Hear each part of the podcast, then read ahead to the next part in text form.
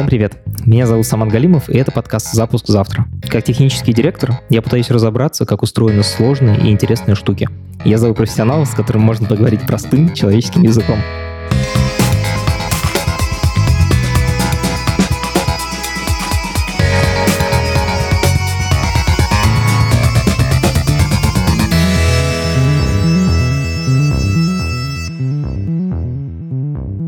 Сегодня никаких профессионалов в выпуске не будет. Дело в том, что в сегодняшнем выпуске мы постараемся ответить на вопросы, которые вы присылали нам последние две недели. Среди этих вопросов было много про мой путь. Как и чему я учился, где я учился, где работал, как вообще дошел до жизни такой, что веду подкаст. Сегодня мы постараемся ответить на все эти вопросы, а делать мы это будем вместе с Юлией Яковлевой, нашим редактором. Юля будет задавать вопросы, а я отвечать. Если честно, я очень волнуюсь потому что одно дело, когда я задаю вопросы о других людях, а совсем другое — это рассказывать о себе. Как и многие, мы с командой подкаста уходим на небольшие каникулы. Поэтому следующий эпизод вы услышите не через неделю, а через две недели, 14 января. Хочу всех поздравить с Новым годом, с наступающими праздниками, с Рождеством и желаю всем счастья и радости в Новом году. Это подкаст студии «Либо-либо», и мы его делаем вместе с сервисом онлайн-образования Яндекс Практикум.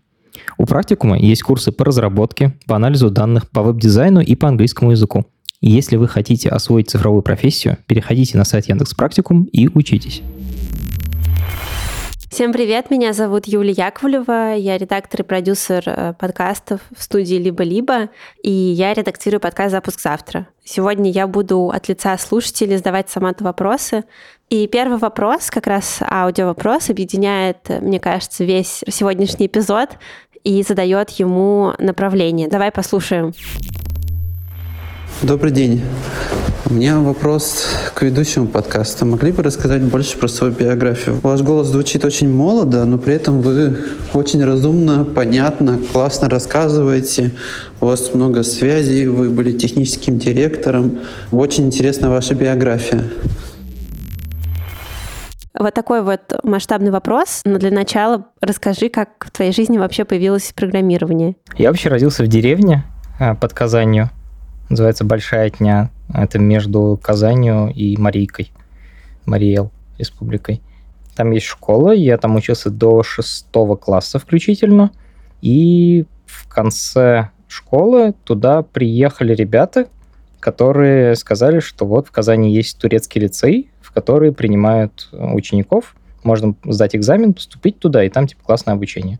Мне было просто интересно попробовать поступить. И у меня получилось. Там были такие тесты, то, что называется сейчас тестами на IQ, и еще там учили немножечко английскому и турецкому, мне кажется, в течение там нескольких дней, а потом по результатам этих нескольких дней делали экзамен. Я поступил и начал там учиться. Прикольно, все в равных условиях как будто бы. Ну, типа да, типа в равных условиях. Это, конечно, был незабываемый опыт. Я реально из деревни, я ни разу не слышал матерного слова. За эти три дня в лице я научился материться, и вообще как бы жизнь пошла в гору. А, ну, потому что там интернат, как бы 15 мальчиков спят в одной комнате, чего ты хочешь. И ты поступил, и ты переехал жить в интернат при лице, да? Я переехал жить в этот лицей-интернат, да. Я в субботу-воскресенье возвращался домой, а остальные дни жил там. И туда нанимали преподавателей, которые занимались со школьниками олимпиадными предметами. Ну, например, очень крутого преподавателя биологии, который уч... готовил детей к олимпиадам по биологии, школьным олимпиадам. И также туда приходил Михайлин Сергей Иванович, он какой-то заслуженный учитель России, вот это все. Он туда приходил преподавать программирование информатику олимпиадную, так называемую. Там дают 5 часов, за 5 часов нужно запрограммировать решение там, от 5 до 10, мне кажется, задачи дают. И ты садишься и программируешь. Бывает личный зачет, бывает командный зачет, когда работают команды по 3 человека. Как я этим начал заниматься? Это, конечно, супер классная история. А, я был таким затюканным мальчиком, а, ботаником, и я не хотел возвращаться в, в часть интернатную, где спят. И после уроков там сидел, что-то делал в классе. И тут туда завалилась такая толпа ребят, очень веселых, старшеклассников, и начали что-то обсуждать. На доске что-то чертить, рисовать, там учитель этот, преподаватель что-то объясняет, а я понимаю, что я ни слова не понимаю, только междометие. Прям как я, когда меня посадили редактировать подкаст «Запуск Ну вот ровно такое же чувство у меня было. То есть я, я вроде умный человек, книжки много читал, вот это все. А тут ни хера непонятно. И я решил как бы разобраться, что происходит. А, подошел, говорю, запишите меня, пожалуйста, ваш кружок. Он говорит, что записываться, приходи, учиться будешь. Начал учиться. Сначала очень трудно получалось, потом мне понравилось. Круто. Но я получил какими-то правдами-неправдами диплом на региональной Кировской Олимпиаде, которая при поступлении в МГУ, она засчитывалась как 5 баллов по одному предмету. По математике, мне кажется, она засчитывалась как 5 баллов по математике. А еще у меня была серебряная медаль в школе который мне нарисовали за то, что я участвовал в Олимпиадах. А в МГУ именно, типа, если у тебя серебряная медаль, тебе надо сдавать всего один предмет. Короче, это вместе дало такой супер бонус. Меня взяли без экзаменов. Так я попал в университет. Так, наши слушатели узнали, что ты уже солидный человек, который еще не сдавал ЕГЭ. Это был последний год. У меня был последний год, когда не сдавали ЕГЭ. Если бы это было не так, то я, скорее всего, не сдал бы ЕГЭ, потому что я отвратительно знал школьную программу, я прогуливал очень много предметов и вряд ли поступил бы в универ. Но в итоге ты поступил на ВМК, это расшифровывается как? Вычислительная математика и кибернетика. Ну, это, короче, как мехмат, только больше про компьютеры. Вот. И у нас есть э, как раз очень несколько похожих вопросов, все про учебу в универе и на ВМК в том числе. Я тебе их сейчас зачитаю всем скопом. Куда пойти учиться IT 18-летнему парню? Первый вопрос. Второй. Стоит ли поступать на ВМК? Третий. Нужно ли вообще учиться программированию в университете или можно переучиться? И четвертый. Какое образование должно быть, чтобы стать программистом, например, веб-разработчиком. Ну, тут должна быть вставка «Идите на сайт Яндекс Практикум и учитесь». И слушайте выпуск «Как стать программистом», который сама записал с Федей во втором сезоне. Или выпуск про Яндекс Практикум тоже неплохой. Они как раз про одно и то же, про то, как стать программистом. Ну, а расскажи о себе. Как ты учился на ВМК? Блин, это очень стыдная история, потому что тебе сначала нужно пройти первые два курса. Если ты этот ад прошел, то дальше все уже довольно легко. Но вот эти первые два курса — это очень жесткая математика. Задачи вида там типа числа, числа, числа, всякие знаки между ними и типа вопрос, типа что будет. И мне это очень не нравилось. Мне это до сих пор очень не нравится. А что стыдного-то? А стыдно то, что я этого не делал, и всеми какими-то правдами, неправдами списывал шпаргалки там по жесткому вообще. Но пролез через эту систему, через зубодробильную систему. Но я умудрился пролезть через нее и так толком и не научиться. И в этом стыдность как бы. Мне кажется, что сейчас бы я просто в какой-то момент сказал, ну спасибо, ребята, мне это, как бы, это не мое, и пошел бы заниматься чем-то другим. И наверняка нашел бы. А программирование там было или там только математика, первые два курса? Знаешь, там было программирование. Там сначала вообще учили тому, как типа компьютеры устроены под капотом, процессоры, угу. память, вот это все. Потом там учили ассемблеру, это язык, на котором э, пишут э, типа машинный код буквально, типа прям к компьютеру, то есть операции типа сложение, умножение, деление и прыжок. Прыжок это типа переход в какое-то место программы. Полный ад. То есть есть области, в которых это до сих пор применяется, но 99% программистов этого не знает. Дальше там учили Паскалю, C, ну, то есть всем вот этим базовым языкам программирования. Там были лекции по э, операционным системам. Очень плохие, насколько я помню. Э, про это лучше читать книжку Таненбаума, э, классическую. Ты говоришь, что на первых двух курсах надо было прорваться, и там было много математики, а на третьем, четвертом, пятом... А дальше там происходит какая-то штука такая. Мне кажется, преподаватели думают, что все, кто прожил первые два курса, они уже вступили в ряды, и их можно дальше не мучить. Там еще происходит распределение по кафедрам, и ты, в принципе, можешь выбрать кафедру, в которой не будет математики, будет программирование. Я какого-то хера, я не знаю зачем, я выбрал кафедру, в которой есть математика. Это полный бред просто университет это не то, чем я горжусь на самом деле. Окей, а если отвечать на вопрос, допустим, человек хочет поступить все равно в универ э, и учиться там программированию. Может быть, у тебя есть какие-то знакомые, которые учились в других местах и рассказывали тебе, где лучше, где хуже? Как тебе кажется? Я, если честно, не знаю университетов, в которых учат программированию хорошему. Я знаю, что есть место, ИТМО, Институт точной механики и оптики э, питерский, где учат олимпиадному программированию. То есть там есть кафедра, на которой прям занимаются олимпиадники. Я слышал, что в Вышке хорошая кафедра компьютерных технологий, или как это называется. Там есть программисты нормальные. Э, в Бауманке есть э, факультеты, или как они там называются, где тоже учат какому-то хитрому программированию. Но вот такого, чтобы пойти делать сайты, мне кажется, такому нигде не учат. Это не университетская тема, это ремесло, которому надо учиться у мастера на вот этих сайтах типа практикума. А дальше идти просто джуном и работать за еду.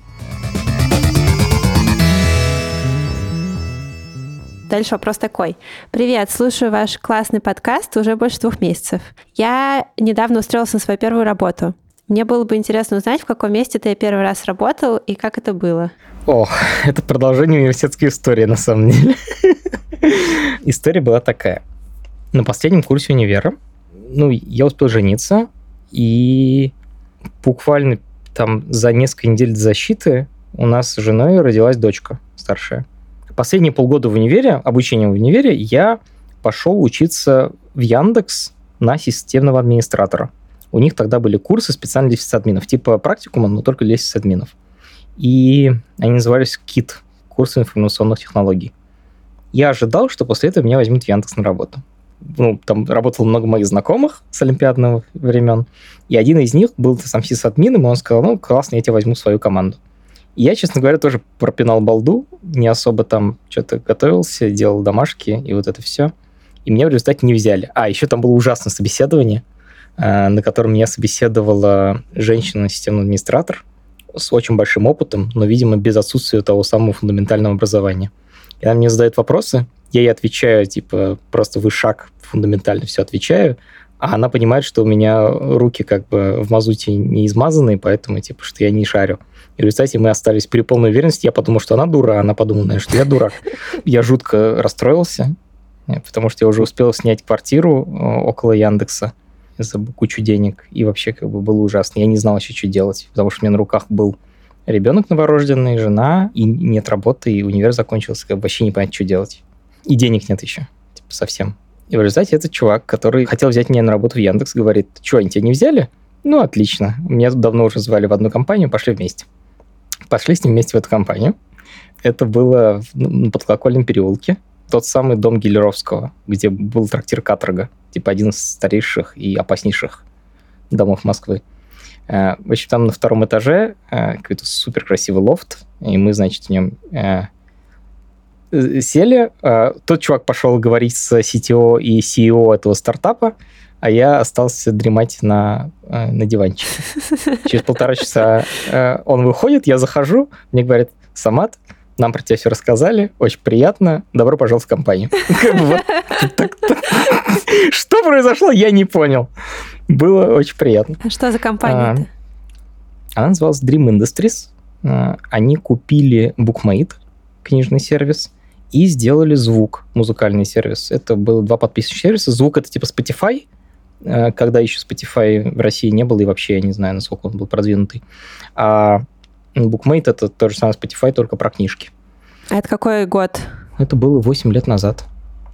7 лет назад. 2012 получается. А можешь объяснить мне вообще, чем занимается сисадмин?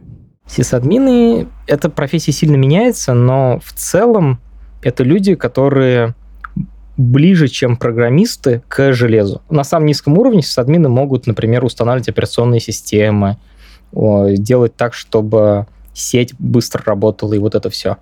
Но не так, как а, я типа принтер вас в офисе починил или интернет сделал вот в офисе либо у нас сделал, да, интернет. Да. А представь себе, что у тебя э, дата-центр, в нем там 10 тысяч серверов, и на них на все нужно поставить операционную систему.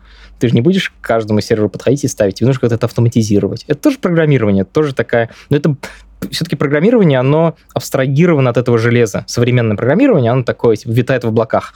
Э, программист может подумать, а давайте скопируем там файл э, в 10 терабайт из Америки в Россию. Ну, типа, а что, давайте скопируем, у нас же есть интернет. А сисадмин понимает, что такого размера файл скопировать невозможно, потому что есть трансатлантический кабель, и у него там есть стоимость канала, и вот это все. Ну, то есть он как-то больше с физическим миром связан. В проводах разбирается. Проводах разбирается, да. Сисадмин разбирается в проводах, это правда. Ну, современные сисадмины, они, кстати, уже разбираются не в проводах, а в том, как настроить эти вот безумные облака, типа Амазона, Яндекса или Гугла. Мгм. А в эту компанию, которая владела букмейтом и звуком, тебя кем взяли? Меня взяли младшим сисадмином. А, Что это означало? Вот этот сервис звук, он был про музыку. То есть у нас было гигантское хранилище музыки. И еще у них был способ, как эту музыку отдавать. То есть ты заходил на сайт, у них тогда еще не было мобильных приложений, был только сайт, а, и после того, как ты залогинился и купил подписку, ты мог слушать музыку. И нужно было сделать так, чтобы у тех, кто купил подписку, чтобы музыка прослушивалась, а у тех, кто не купил, чтобы эти файлы просто так скачать было нельзя.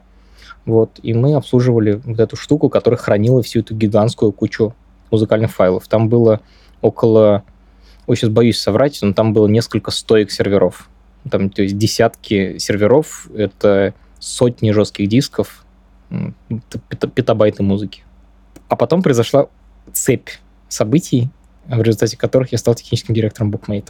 Супер. Как раз есть вопрос про твой путь к техдиру. Так что расскажи нам. Что случилось? Этот вот э, DI, короче, они подняли десятки миллионов долларов. И в какой-то момент возник акционерный конфликт. Чувак, который дал денег, он сказал, типа, а вы не охерели вообще? Типа, что вы творите? Давайте, типа, делать по-другому. В офисе там появились буквально люди с оружием, еще что-то такое. Ну, То есть было, было ну, классно. Господи, серьезно, с оружием? Ну, я сам не видел, но я слышал, да. После чего из компании многие программисты ушли, и там в какой-то момент оказалось так, что в букмейте не было ни одного инженера, мне кажется. Я там остался один из технарей. Но в самом DI еще были какие-то инженеры, и там был момент, когда букмейт начал падать, что-то с Mongo из базы данных случилось, и я начал, ну, что-то сам подшаманивать, что-то попросил ребят, которые там были, типа, помоги, пожалуйста, вот конкретно с этим, типа, я не знаю, как это запрогать, надо вот тут вот это сделать. И мы что-то там подняли. А, и как-то так получилось, что я начал за этим всем присматривать. Вот такая история. Короче, не было такого, чтобы я на себе это все тащил. Это как было бы не- неправда. Но в какой-то момент я оказался чуваком, который вроде рядом и что-то шарит, что-то понимает и что-то делает. И еще мне очень сильно повезло, что э, в этот момент в букмейте оставался Леша Гусев. Леша Гусев — это программист, который написал большую часть букмейта, бэкэнд, и он не очень любит руководить, я был его таким руководителем. То есть он меня учил, как это делать.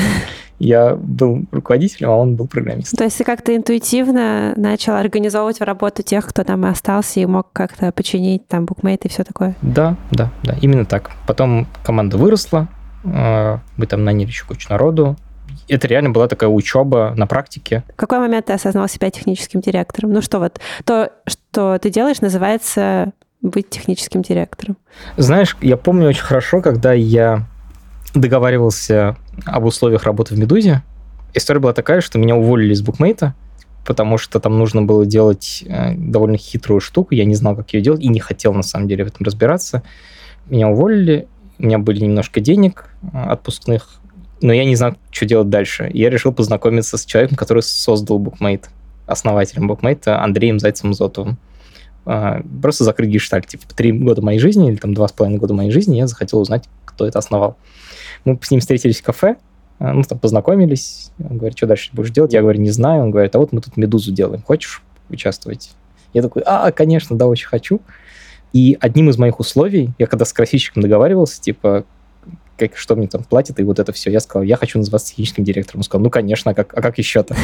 Вот так, так это было. Да, Илья Красильщик — это один из основателей «Медузы». Классно. Но, наверное, по-настоящему это случилось, когда я увольнялся из «Медузы». Когда я оттуда увольнялся, я уже почувствовал, что все, теперь я точно техдир, как бы могу, могу что-то делать. Нам наша слушательница написала очень длинное классное письмо. Я тебе сейчас его зачитаю, а в конце будет вопрос. Привет, меня зовут Надя. Я хочу в первую очередь сказать спасибо сама тебе и спасибо всей команде подкаста за все, что вы делаете. В универе я мечтала быть программистом, но так им и не стала. Но вышел хороший администратор баз данных и потом отличный бизнес-аналитик. Но позже я ушла из IT ближе к бизнесу и коммерции, и внезапно я окунулась в стройку и ребрендинге АЗС в роли менеджера проектов. Далековато от IT меня унесло. Когда выходили первые выпуски запуска завтра, я отрабатывала уже свой четвертый год в большой бюрократической компании. И каждый четверг по пути с работы я слушала запуск и понимала, что я хочу вернуться в IT, что мне это очень интересно и что это зажигает во мне драйв и азарт. Я слушала вас и очень тихо шла к своей мечте, но не без доли чуда и удачи. Прям как ты, Самат. Mm-hmm. Прошел почти год, и вот уже как месяц я тимлид команды менеджеров проектов крупной digital-студии. Yeah! Да. я снова в IT и счастлива тут. Без вас этого чуда не произошло бы. И я обещала себе в течение этого года, что если я смогу вернуться в IT, то обязательно напишу Самату об этом. И, пользуясь случаем, задам вопрос. Самат, что для тебя было важным и полезным, и что тебе помогло, когда ты стал руководителем? Что ты, может быть, читал об этом? Кто был твоим примером? И пометка. Это мой первый серьезный опыт руководства именно своим отделом, своей группой людей, и по сложившейся для меня традиции прислушиваюсь к твоим советам. Во-первых, скажу, что это возможно и чудо, но ты точно приложила к этому руку и наверняка много всего для этого сделала. А, респект. Во-вторых, опять же, мне стыдно признаваться, но я про управление читал всего несколько книжек. А, больше всего мне понравилась книжка, которая называется «Дедлайн», роман об управлении проектами. И это типа такая художественная книга, в которой описывается, как управлять проектами. Мне она очень понравилась. Есть еще книжка Basecamp, которая называется... Короче, у Basecamp есть несколько книжек по управлению проектами, они классные. Они там рассказывают, как они свою собственную разработку строят. Ну, смотрите, а тут не только о книжках спрашивают, а вообще, что помогло тебе, когда ты стал руководителем? У меня ситуация была такая, что вот у меня был Леша Гусев, да, а, супер опытный чувак, который знал все, как делать. Поэтому я сам действовал только, когда я был точно уверен, а когда я был не уверен, я у него спрашивал совета. Самое важное — это то, что я только начинаю, я плохо разбираюсь, то есть мне, нужна помощь. Это три вещи, мне кажется, с помощью которых я большую часть своей карьеры выезжал как техдир. Вообще работает 90 случаев из 90. А, реально очень крутой прием. А, ну, это не то, что даже прием, ну, ты же реально, как бы, вот есть программист, он в чем-то там шурует 8 часов в день. Он, конечно, лучше тебя в этой системе разбирается.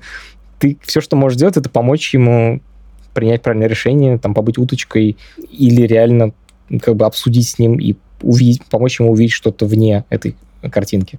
Вот то, что вокруг меня люди, которые умнее меня, это значит, я всегда могу чему-то учиться и в чем-то разбираться. И на самом деле я сейчас понял, что это ровно то, чем мы занимаемся в подкасте. Я зову гостей, которые в чем-то очень классно разбираются, и пытаюсь понять, в чем заключается их работа, какие проблемы они решают, в чем суть того, что они делают. И как техдир я, ну, это вообще на самом деле большая часть моей работы как техдира была. Это как раз понять, что делают люди, что им мешает, и убрать вот эти вещи, которые им мешают. Знаешь, я понял, что я вначале очень много говорил про то, что я оказался в правильном месте в правильное время. Это все так, но я еще очень много работал, на самом деле ну, как бы тут надо быть честным. То есть не просто повезло, а вот повезло и не упустил шанс. Есть люди, которые способны, несмотря на какие-то суперсложности, они вот прям видно, что пробиваются, они реально крутые. У них там железный стержень. Я скорее просто вовремя хватаю возможность, когда на EC не упускаю ее. Это совсем другое. Поэтому я не хочу делать вид, что я такой, знаешь, что бы ни случилось, я бы стал техдиром. Да нет. Мне повезло. Но я много для этого работал, это правда. Следующий вопрос про зарплату. Привет! Во-первых, спасибо большое за самый интересный IT-подкаст. По-моему, у тебя максимальная концентрация интересных гостей в подкасте, и это очень круто. Хочу спросить про трудоустройство в IT. Я уже давно занимаюсь программированием, и вот настало время устраиваться на первую работу. И по итогам собеседования, и по итогам стажировки встал вопрос о моей зарплате. Тут я совсем растерялся и понял, что я вообще не могу оценить свои знания. Глядя на коллег, я вижу, сколько мне еще предстоит изучить. Представляя, как я отвечаю на вопрос, почему мне нужно поднять заработную плату, в моей голове всплывает картинка, на которой я забиваюсь в угол и молчу.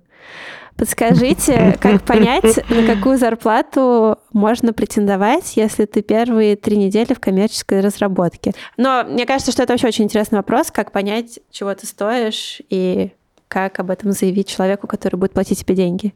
Про это у нас есть классный выпуск в первом сезоне с Кирой Кузьменко про IT-рынок и зарплаты и все такое. Но интересно, что ты об этом думаешь? Есть, короче, несколько мыслей на эту тему у меня. Одна из них, первая, которая приходит в голову, наверное, потому что я сейчас психотерапией очень серьезно занимаюсь, учусь, это то, что, ну, во-первых, можно просто признаться себе, что ты просто хочешь больше зарплату. Это вполне себе повод об этом заговорить. Но фраза просто типа «я хочу, чтобы вы подняли мне зарплату, поднимите мне зарплату», может встретить такое типа недоуменное «нет, а, а с чего вдруг?»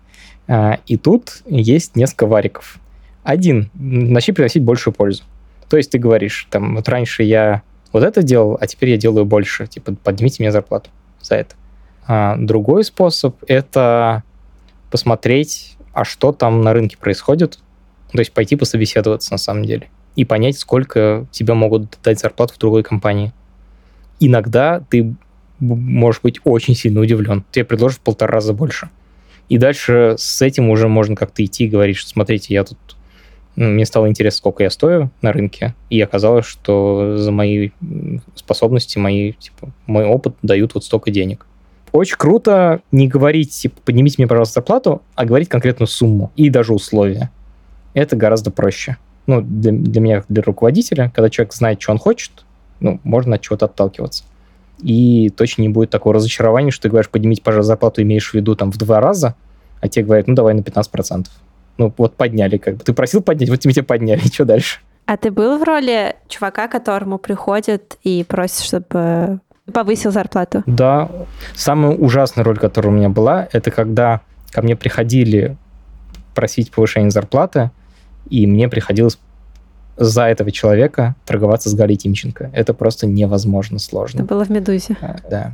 А, это пиздец полный. Помимо «Медузы», были в других компаниях, в которых ты работал, ситуации, когда к тебе приходили разработчики и просили больше денег? Ну или когда ты нанимал джунов и должен был с ними обсуждать их первые деньги? Конечно, я много когда нанимал людей, и надо было договариваться про деньги. Это частая ситуация. А вот ситуация, когда ко мне приходили, просили повысить, мне кажется, было довольно мало, потому что хороший руководитель, э, он вообще-то отслеживает ситуацию. То есть, если к тебе пришли просить повышения, то уже что-то пошло не так.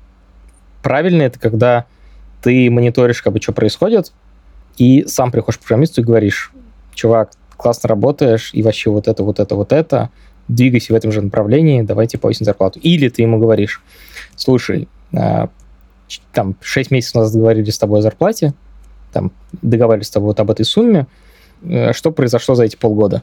Ты сделал вот это, вот это, а вот тут как, как бы как ничего не было, так и не, не произошло. Так что зарплату эти повышать не хочу. Или там, давай мы тебе как бы на 5% повысим, потому что рубль в два раза упал. Но в остальном как бы не-не-не. Понимаешь? То есть Понимаю. инициативу терять, мне кажется, если ты руководитель, и вы слушаете этот подкаст, то важно не упускать инициативу из рук. А у тебя были ситуации, когда ты был в обратной роли, когда ты приходил и просил, чтобы тебя повысили зарплату? Была у меня такая ситуация, после которой я уволился. Ну-ка. История была такая. Я несколько лет проработал в организации, попросил один раз о повышении, мне сказали, что денег нет. А, а мне в этот как раз момент предлагали ну, чуть-чуть большие деньги и, и свободу. Ну, у меня было чувство, что ко мне будут относиться лучше. А, то есть для меня тогда деньги были таким... Я почему-то думал, что это не просто деньги, а это еще отношения. Сейчас я к этому как-то проще отношусь, но тогда для меня это было важно. Ну и ты перешел. Я перешел, да. Ну то есть у тебя на самом деле накопилось какое-то количество претензий, и это было не только на 100% связано с деньгами. Да, деньги будут просто символом каким-то, таким глобальным того, что не ценят. Следующий вопрос. Как придумать идею для IT-стартапа и что с ней делать дальше? Ну, у меня своих IT-стартапов, мне кажется, не было. У меня есть несколько идей, которые я хотел бы реализовать, но, знаете, э, если вы задаете такой вопрос, то ответ следующий. Не надо пытаться делать IT-стартап. Вот ну, все успешные истории, которые я видел, они делаются безумными людьми, которые не могут этого не делать. И у этих людей все получается. Они там 50 раз долбятся в дверь, им не открывают, потом они вышибают дверь э, кулаком, и все получается. У этих людей такой технический долг, что пойти закопаться, а программисты продолжают работать. Ну, как бы, там миллион этих проблем. Мне кажется, что стартапы, IT-стартапы — это не лучшее место и не для зарабатывания денег, торговля, мне кажется, гораздо выгоднее, не для славы, вот на телевидении можно пойти. Ну, как бы много вариантов разных. Подкаст можно начать Подкаст делать. можно начать делать. Ну, в смысле, серьезно, зачем? Как бы, если вопрос стоит, как придумать идею и как ее потом реализовать, ну, а зачем? Мне интересно, как появилась идея твоего бизнеса с Федей? Может быть, это не IT-стартап? Ну, это не IT-стартап совсем. Это скорее вокруг, это, знаешь, как большая рыба плывет, там и такие присоски, которые рядом что-то делают. Мы помогаем IT-стартапам, ну, вообще бизнесу делать IT. Короче, для записи подкаста я каждую неделю почти летал в Москву. Или там каждые две недели. Плюс я встречался по своим рабочим делам. И мне предложили встретиться руководитель одного очень большого медиа российского. Это было год назад примерно. Это было примерно год назад. Я помню, это был на белорусской. Мы встретились, и у меня как раз после этого должен был быть самолет Аэроэкспресс Шереметьево из белорусского вокзала и дальше в Ригу. У меня был час между этой встречей и Аэроэкспрессом. И мне написал Федя Борчев. Он сказал, привет, чувак, давай встретимся, поболтаем. Вы были незнакомы. Мы, мне кажется, были знакомы только в Телеграме. Я знал, что у него есть Телеграм-канал. Он примерно такого же размера, как и мой. Он пишет на похожие темы, ну, точнее, на другие темы, но похожим стилем, и вообще классный чувак. А, и еще он мне очень импонировал тем, что Федя, вот прям было видно, что он реально программист, он любит прогать. Вот он тоже технический директор, но у него вот есть вот эта суперспособность умение прогать, у меня ее нет. И мы с ним встретились в кофейне. Федя говорит, типа, вот, там у меня такая ситуация, ухожу из бизнеса, что делать? Я говорю, я тоже ухожу из стартапа, что делать? И Федя говорит, давай что-нибудь замутим на двоих. Я говорю, о, ничего себе, я даже не думал о таком. А, он говорит, давай будем типа находить бизнес и помогать. А дальше оно как-то закрутилось, мы там довольно быстро сообразили, что я буду отвечать за клиентов, Федя будет отвечать за реализацию. У меня был постоянно входящий поток людей, которые говорили, сама пошли к нам к техдирам, и я им всем говорил, а давайте вместо того, чтобы техдиром, мы вам типа услугу окажем. Кто-то соглашался. Это вот первый поток клиентов был именно такой. Сейчас уже люди идут прямо конкретно на наше имя вдвоем и на наши услуги. И там бывшие клиенты говорят, что типа вот классные чуваки, возьмите их. То есть такой немножечко начинает уже работать сарафанное радио. Класс. Смотри, у нас есть еще набор вопросов про подкаст, и люди хотят знать, э, как мы его делаем. Есть такой вопрос? Всем привет! Как вообще у вас появилась идея создать этот подкаст? С чего она началась? И как вы собрали команду? В общем, началось все с моего телеграм-канала. В какой-то момент Телеграм создал функцию каналов. Я был тогда в Медузе с техдиром, и все журналисты вокруг меня мгновенно завели себе телеграм-канал. А я что, типа хуже, что ли, чем остальные, тоже завел себе телеграм-канал. И ты его назвал «Запуск завтра». Потому что красильщик назвал свой логотип побольше. А прикол его названия был в том, что там... Медуза продавал нативную рекламу. Нативная реклама, это значит, пишут статью, и все, что есть от рекламодателя, это логотипчиках. И он был супер маленький, там был такой дизайн, что он был реально маленький. И все, видимо, попросили его сделать побольше. Я так думаю, почти наверняка так. Ага. А прикол названия твоего телеграм-канала в том, что... В том, что, ну, самый ад, как бы, это когда у тебя зап- завтра запуск, и тебе нужно много всего доделать. И мне показалось, что это прикольно. А это было сколько лет назад? Три года назад. Я завел канал, я в него писал э, довольно стабильно. И первые там 500 или там 1000 подписчиков у меня получилось за счет того, что это был один из первых каналов на русском языке. Его поэтому включили во всякие сборники, в том числе и в «Медузные». И так вот у меня были первые подписчики. У меня еще есть такая штука, я постоянно читаю новости, и я решил, что раз такая у меня плохая черта, я из, из нее хоть какую-то пользу извлеку и буду пересказывать самые классные новости технические простым языком. Короче, и у меня получалось писать, а Лика Кремер тогда как раз ушла из «Медузы». Лика Кремер пришла в «Медузу», сделала видосы сначала делала, потом подкасты сделала, а потом ушла из «Медузы» и сделала свою студию подкастов, либо-либо. И я тогда уже как бы немножечко хотел подкаст, но стеснялся даже самому себе в этом признаться. Но Лика ко мне приходила иногда с, с какими-то техническими советами, я ей постоянно помогал, помогал, и она вдруг говорит, а давай типа подкаст сделаем. Я такой, да, точно, очень хочу, очень-очень хочу. И мы начали писать. первый гость был Максим Балабин. Макс согласился. А, к счастью, полтора или два часа писались. Я жутко волновался. Это была студия звукозаписи в Москве в одном из театров. Там дико жарко.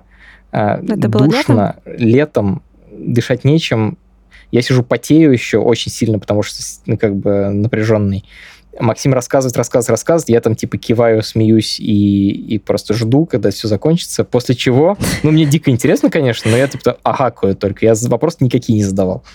После чего Лика входит в комнату, она все время за стеклом была, входит в комнату и говорит, а, все отлично, теперь все то же самое, но за полчаса.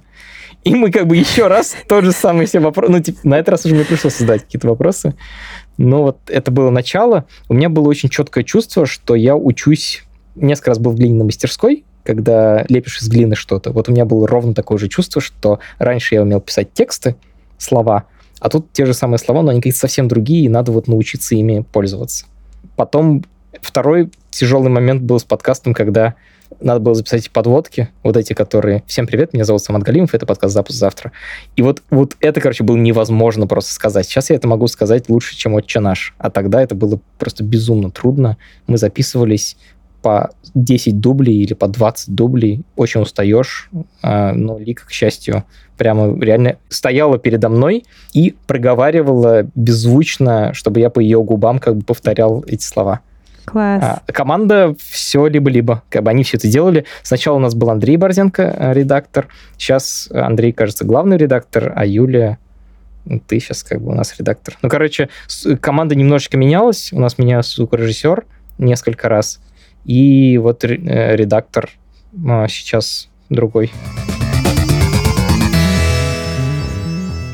Ну, ты рассказал, как подкаст появился.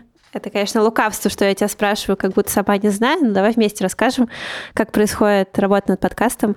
И есть еще один вопрос. Э, сколько человека часов нужно на подготовку одного выпуска, и как много работы вы проводите с гостями до записи? Это офигенный вопрос в начале сезона мы составляем примерный список гостей, которых мы хотели пригласить, тем, которые мы хотели бы затронуть. Еще мы пытались раньше придумать типа общую идею сезона. Например, одна из них была у тебя в штанах, в смысле приложений, которым пользуются все в своих мобильных телефонах.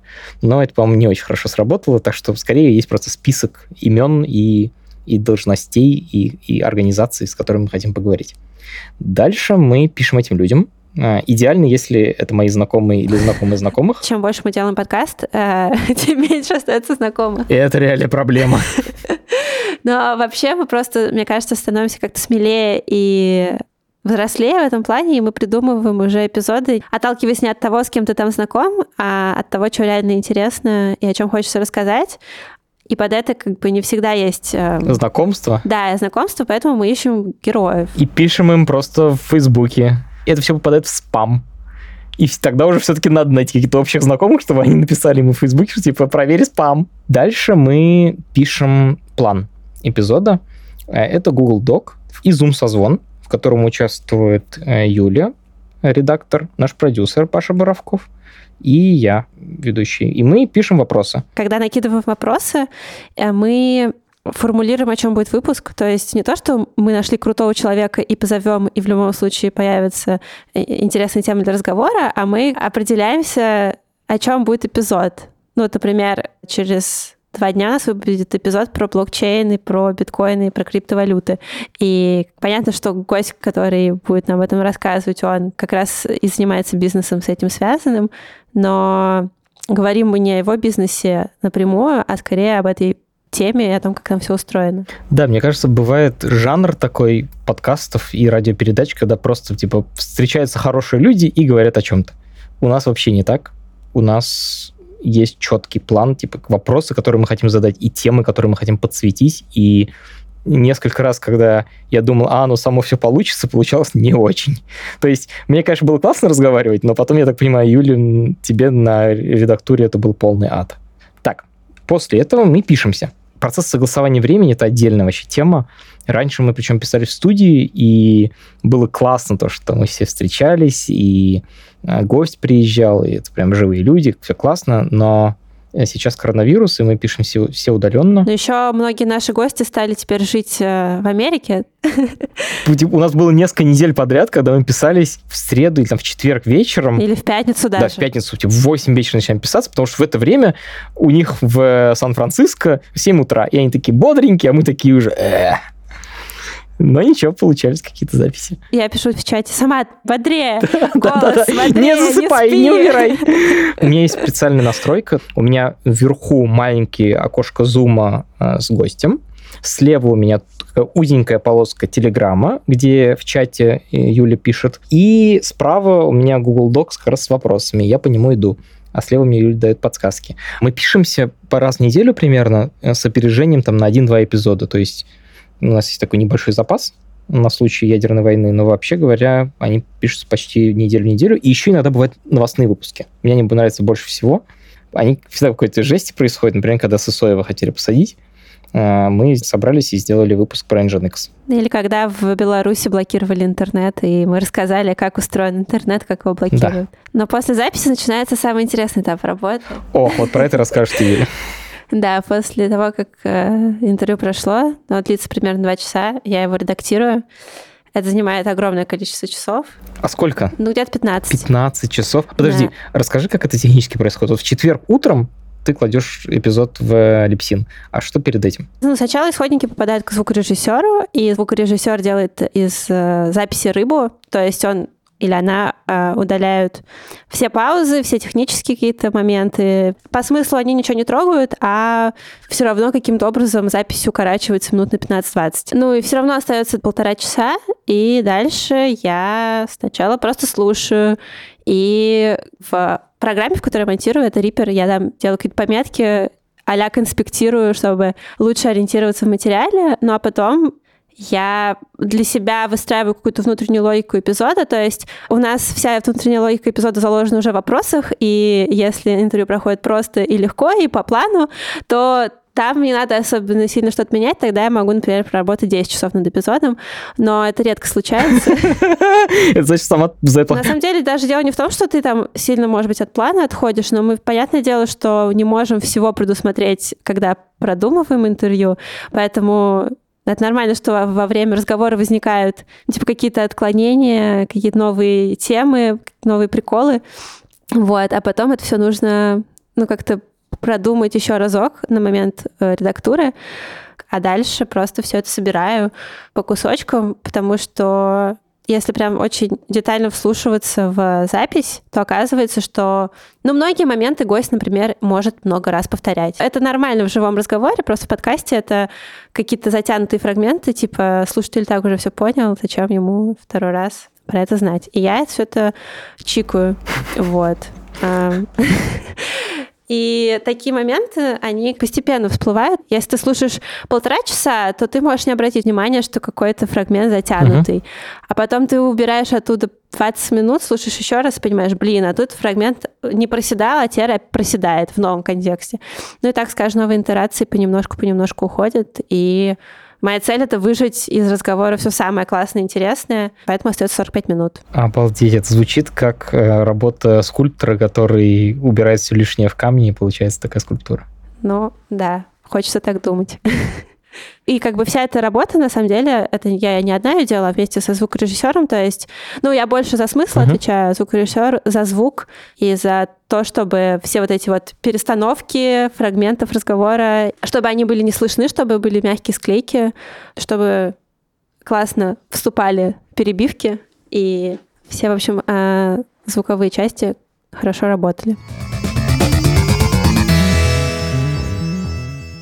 Еще этап когда мы с тобой в среду э, днем пишем заплатки. Точно. Каждую среду мы сама там по утрам созваниваемся и час или даже больше записываем. Подводку к выпуску — это очень важно. А, то, что вы слышите в самом начале. Ну и все формальные моменты, типа приветствия, рекламной интеграции, прощания. А потом нужно написать заголовок и описание, тайм-коды и выпустить на платформы. Так и происходит работа. Ну, вообще, короче, если отвечать на вопрос, то, мне кажется, довольно много часов уходит на все это вместе. Плюс тут с нами нет Паши, нашего продюсера, который э, договаривается со всеми гостями, со всеми студиями и вообще участвует вместе с нами, мы втроем, да, как ты сказал, все придумываем, все записи. И вообще говорит, типа, о чем вы сейчас занимаетесь, давайте вот это лучше выпустим. Да. Сроки, сроки. Именно так. У меня есть от тебя еще несколько вопросов. Что тебе больше всего нравится в работе над подкастом? Очень нравится, когда люди пишут отзывы, комментарии, подписывайтесь, вот это все. Ну, я серьезно а, говорю. А, Ну, а можно я, а от себя скажу? Это очень важно и приятно, когда вы пишете, потому что, как я сказала, я реально очень много часов как бы работаю с подкастом, и мне не знаю, как-то не с кем об этом поговорить. А когда я захожу и читаю какие-то приятные отзывы, я чувствую, что в этом есть какое-то... Ну, не знаю, это, конечно, не назвать никаким общением, но на другом конце тоже есть какие-то живые люди, которые все это слушают, и, в общем, меня это поддерживает. Так что, если вы еще никогда не оставляли нам отзывов, то, мне кажется, сейчас классный момент, чтобы это сделать. Знаешь, в последнее время очень многие клиенты вот моему бизнесу, Феди Самат, приходят из подкаста, слушатели подкаста. И в этот момент у меня вообще спали любые сомнения про то, что не зря ли я так много времени на него трачу, а это занимает реально кучу времени. И я так понял, что все круто. Это как бы вещь, которая мне нравится. И плюс еще с этого я, по сути, зарабатываю деньги. Не, не авторские отчисления, а вот за счет клиентов такая реклама получилась. И все. В этот момент пазл сложился целиком. Это очень круто. Я реально очень рад. Есть финальный вопрос. Не от меня, а от слушателей, но он совпадает с нашим традиционным вопросом, что сама команда запуска завтра читает, слушает и потребляет в сети. Я, честно говоря, очень много читаю всего в интернете. Основной мой наркотик это, конечно, Hacker News. Это сайт news.ycombinator.com. А о чем там пишут? Все практически важные технические какие-то события там появляются. Ну, в общем, такой новостной сайт, такая условная медуза только для технарей. Только если медуза это медиа, и у него есть кураторы, какие-то редакторы, то у Hacker News редакторов нет, там просто люди ставят либо лайки, либо дизлайки. Можно голосовать за статьи. Там у средней статьи, наверное, 200-300 голосов. Если статья быстро набирает такое количество, она попадает на главную страницу. Круто. Понятно, что это стартаперский сайт, значит, все на английском, но там довольно простой язык. Там есть комментарии, иногда комментарии гораздо интереснее, чем сама статья. Ну, условно, статья называется «Как делали компьютер IBM 40-летней давности». И в комментариях появляется чувак, который говорит, ну да, это я его делал. Офигеть. И чувак берет и рассказывает историю, как он работал с этим компьютером и ездил там, перфокарты пробивал, и вот это все. Ну, короче, это такая тусовка. Классно. А я много слушаю подкасты, отчасти по работе, отчасти для души. Для души я слушаю подкаст по эпизодный клан. Его делает студия «Либо-либо», в которой я работаю, но я конкретно не работаю над этим проектом.